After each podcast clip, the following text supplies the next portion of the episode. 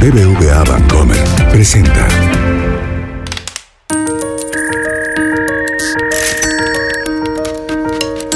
Peras y manzanas con Valeria Moy. Incoming transaction. Transacción exitosa. Please. Inserte tarjeta. El podcast donde la economía cuenta.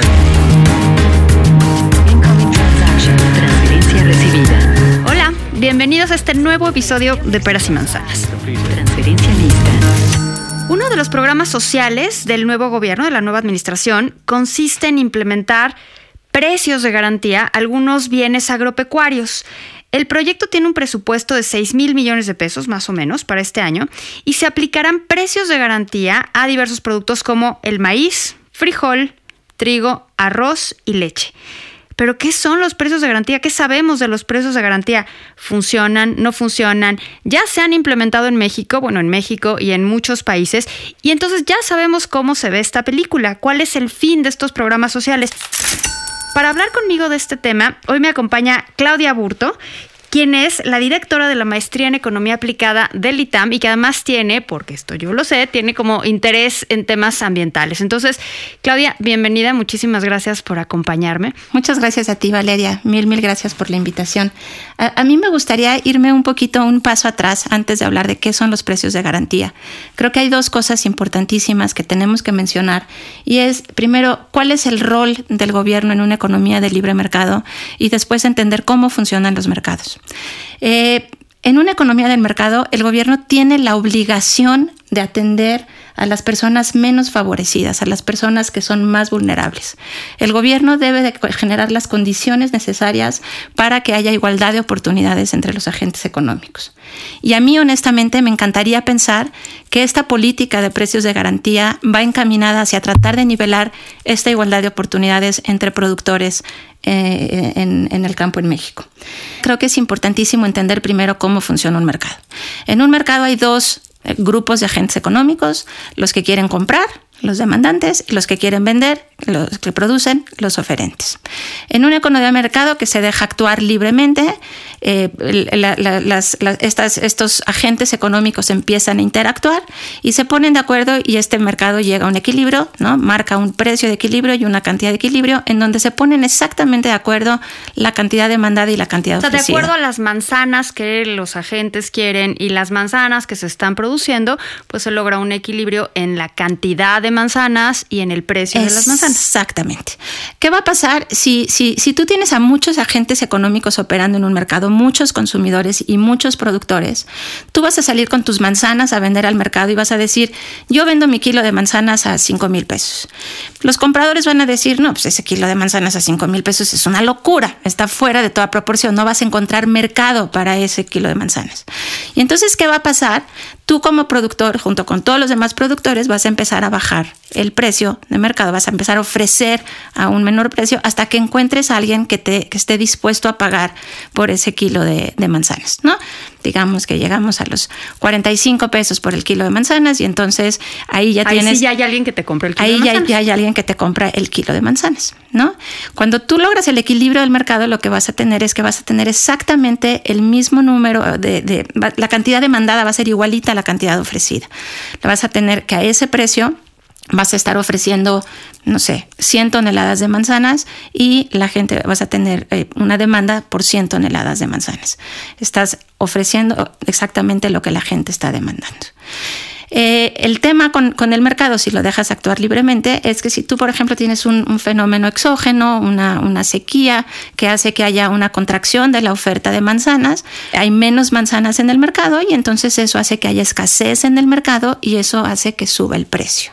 Y eso me lleva a platicarte un poco la importancia que tienen los precios como un agente, como un instrumento que lo que hace es mandarnos señales a los participantes en los mercados. Los precios nos dan información sobre qué tanta escasez hay del producto o no hay del producto. Y con esa información, con esas señales que nos mandan, eh, que nos manda el mercado a través de los precios, los agentes económicos tomamos decisiones. Nadie compra a 5 mil pesos el kilo de manzanas, muchos compramos a 45 pesos o 20 pesos el kilo de manzanas, ¿no? Y al, y al mismo tiempo, Por el lado de los oferentes, a 5 mil pesos, pues cantidad de gente estaría Querría dispuesta venderlo, a pero tener, se los va a comprar. exactamente, querría tener sus, sus, este, huertos de manzanas, pero eh, a, a 45 pesos, pues van a ser menos empresas o menos agricultores dispuestos a ofrecer esas, esas manzanas. Y el chiste es llegar a este equilibrio del mercado, ¿no? Eh, cuando tú pones un precio de garantía, lo que haces es que no dejas funcionar libremente al mercado. Lo que hacen con el precio de garantía es poner, fijar un precio por arriba del precio de equilibrio de mercado. De tal forma que la señal que tú mandas a los mercados es que hay una escasez del producto, ¿no? Y entonces lo que, quieren los mercados pues es producir más de ese producto. Aquí tengo un dato. En octubre del 2018 en México el trigo se cotizó la tonelada a 4.360 pesos. Y justo el precio de garantía que están poniendo es de 5.790 pesos. Entonces, lo que hace el precio de garantía es justamente mantener el, eh, un precio por arriba del precio de mercado.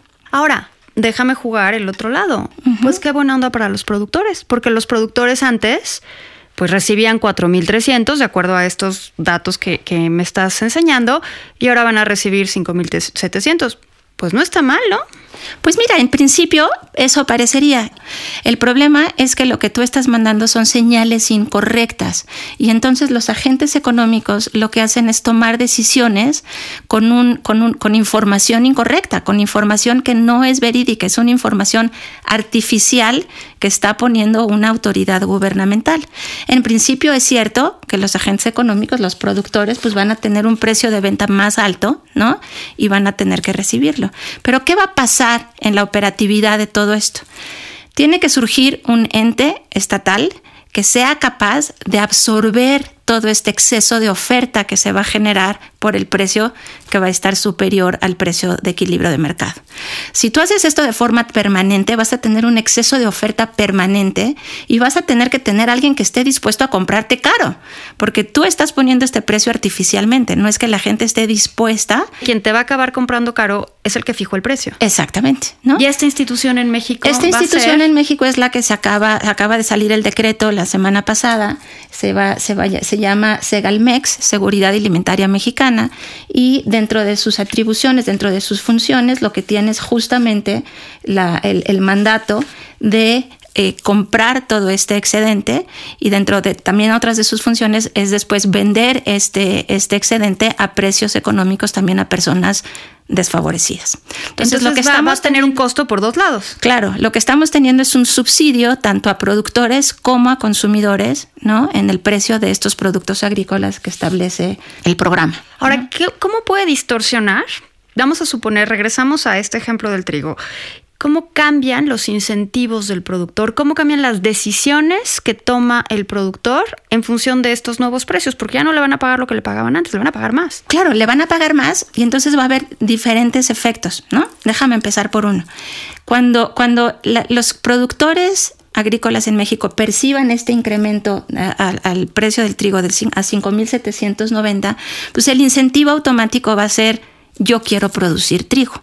¿No? Y entonces vamos a tener una conversión de, de, de, productos agrícolas. Antes sembrábamos trigo y ahora, antes sembrábamos jitomate y ahora vamos a sembrar trigo.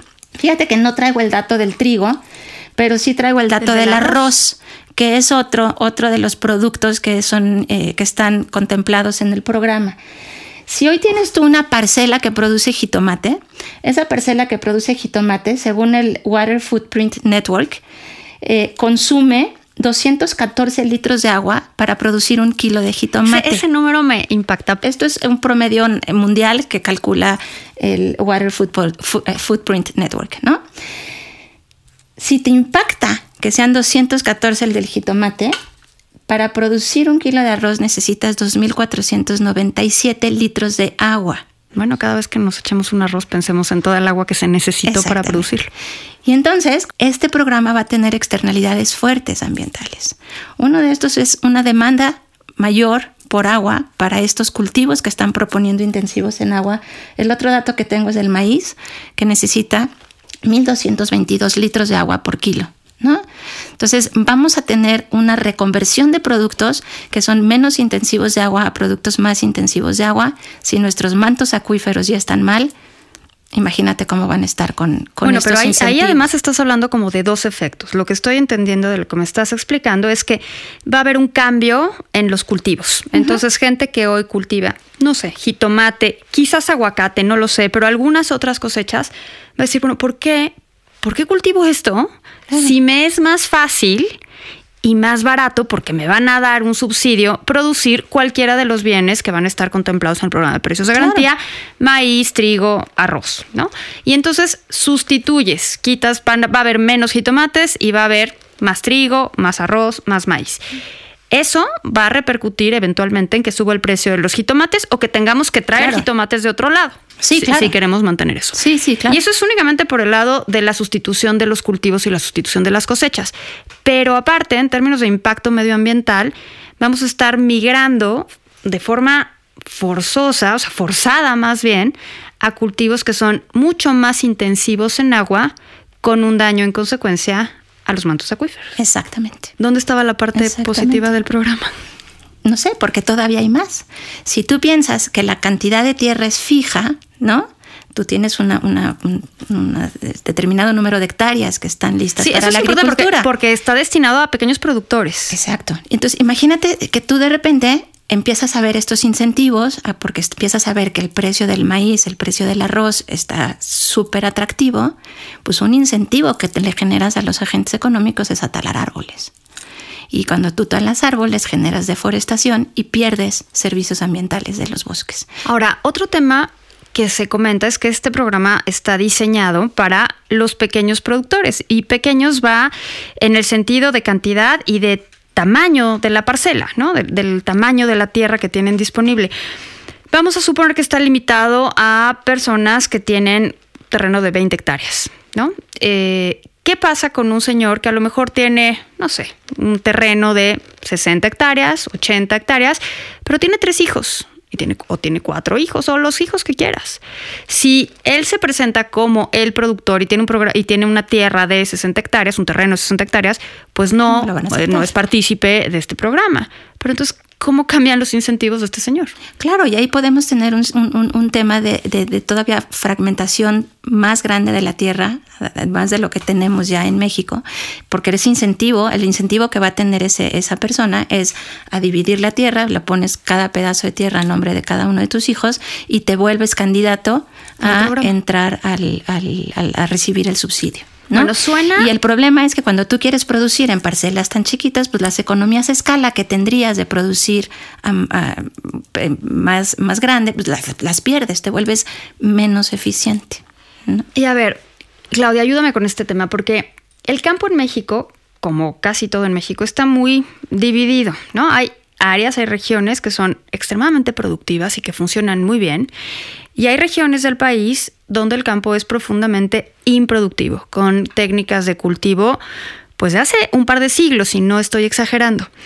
Supongo que la idea del programa va en ese sentido, en apoyar a ese campo mexicano que está rezagado y que sin duda todos queremos que mejore y que todos queremos que se ponga las pilas y que pueda avanzar para que la gente tenga mejor calidad de vida y mejores oportunidades.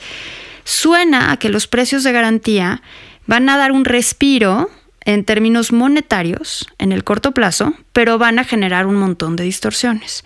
¿Qué sí podríamos hacer para mejorar la productividad del campo mexicano en estas zonas del país que necesitan mejoras en la productividad?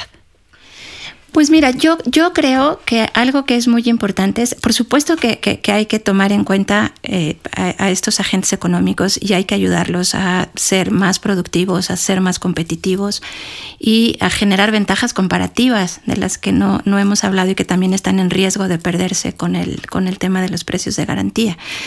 Yo soy de la idea que hay que dejar a los mercados operar libremente, hay que dejar que los, los mercados manden las señales correctas de precios Y hay que ayudar a la gente a volverse empresarios del campo, que sepan leer estas señales y que tengan las, las, las, herramientas y los recursos para poder recibir correctamente las señales del mercado y actuar en consecuencia.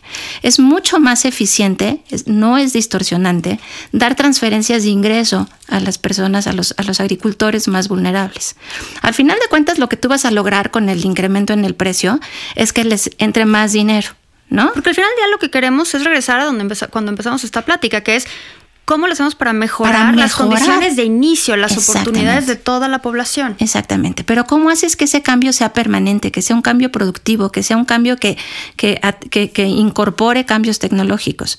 Yo creo que hay, el, el tema es mejor dar eh, transferencias de ingreso que los, que los ayuden a hacer cambios tecnológicos, a, tener tecnológicos en todo sentido, porque tecnológico pues, solemos pensar en, máquinas, ¿no? Pero tecnológico en el campo es semilla más eficiente, son fertilizantes eh, mejores. es meterte a la, agricultura orgánica, hay un mercado internacional enorme de cuestiones eh, orgánicas que son más saludables para, para el ser humano. En fin, hay un, hay un mundo de posibilidades. incluso participar en mercados financieros que les permita protegerse de riesgos. esa es otra, esa es otra, porque lo que es muy importante y creo que no se está hablando es el riesgo tan grande que corren los agricultores pequeños en México. El, el, mayor porcentaje de estos agricultores no tienen riego, dependen del temporal. Sus tierras, sus cultivos dependen de las lluvias. Y no nada más la lluvia, sino también las sequías. Entonces, si estás sujeto a todas estas eventualidades que tú no puedes controlar, pues tu riesgo es enorme, ¿no? ¿Cómo le ayudas a estas personas a administrar ese riesgo? A lo mejor financiando, buscando un programa para financiar, eh, que en vez de depender del temporal puedan tener riego, riego por aspersión, que es el tradicional o el que es moderno y ahora es eh, sustentable y mucho más eh, amigable con el, exactamente, riego por goteo, ¿no? Y la otra, pues es a través de mecanismos de administración de riesgo, ¿no? Eh, así como nuestros financieros hacen coberturas cambiarias para, para manejar las finanzas del país, a lo mejor podríamos tener coberturas de precios de los productos agrícolas. ¿no? Puedo pensar en alguna eh, cooperativa en el estado de Morelos y que eh, se le ayude a fijar el precio del frijol, por ejemplo, en los mercados internacionales. De tal manera que, como tú bien sabes, con esas coberturas lo que pasa es que si pierdes en el mercado eh, real, en el mercado físico, eso lo ganas en el, mercado, financiero. O al revés. Y entonces de, una forma sana financieramente, sin generar distorsiones en los mercados, eh, ayudas a que el, productor, el pequeño productor en México, fije su precio. No es, un, no es un tema fácil ni es un tema barato, pero ¿por qué no explorar la posibilidad de tener cosas más modernas? O sea, ¿por qué pensar en estas cosas que, que ya probaron que no funcionaban, ya tuvimos este ejercicio, hagamos un poquito de historia económica y veamos qué pasó con, con, con Azupo hace unos años, qué pasó con estos precios de garantía. Hay otro tema que ya no, no me acuerdo si lo, lo, mencionamos o no, pero es esta posibilidad de arbitraje entre... Es uno de los enormes problemas que tenemos con los precios de garantía es si tú tienes dos precios para un mismo producto en una economía, pues automáticamente generas la posibilidad de que haya negocio con ese diferencial de precios. ¿Por qué va un agricultor mexicano que está tan expuesto a estos riesgos de los que hablamos hace un ratito, estar dispuesto a, incurrir en costos y en riesgos si puede ir fácilmente a comprar maíz o a comprar arroz a un gran productor mexicano que no tiene acceso al precio de garantía? Llenar una camioneta de redilas y llevarla a vender. Y vendérselo a Segalmex. al precio de garantía. Como de hecho sucedió en los 70s y 80s cuando tuvimos precios de, garantía en el famoso como le llamaban la práctica del carrusel. Claudia, te agradezco muchísimo. Es la primera vez que vienes a Peras y Manzanas, pero ojalá no sea la última. Aquí te esperamos. Muchísimas gracias. Nos oímos pronto. BBVA Bancomer presentó.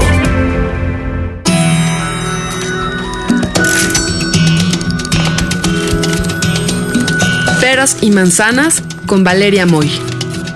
Dirección y conducción del programa Valeria Moy. Coordinación de información Yulena Iriarte. Producción Mariana Linares. Diseño sonoro y mezcla Hugo Santos. Peras y manzanas pueden encontrarlo en Google Play, iTunes, nuestra aplicación Así como suena, en la página así como suena.mx y en Spotify.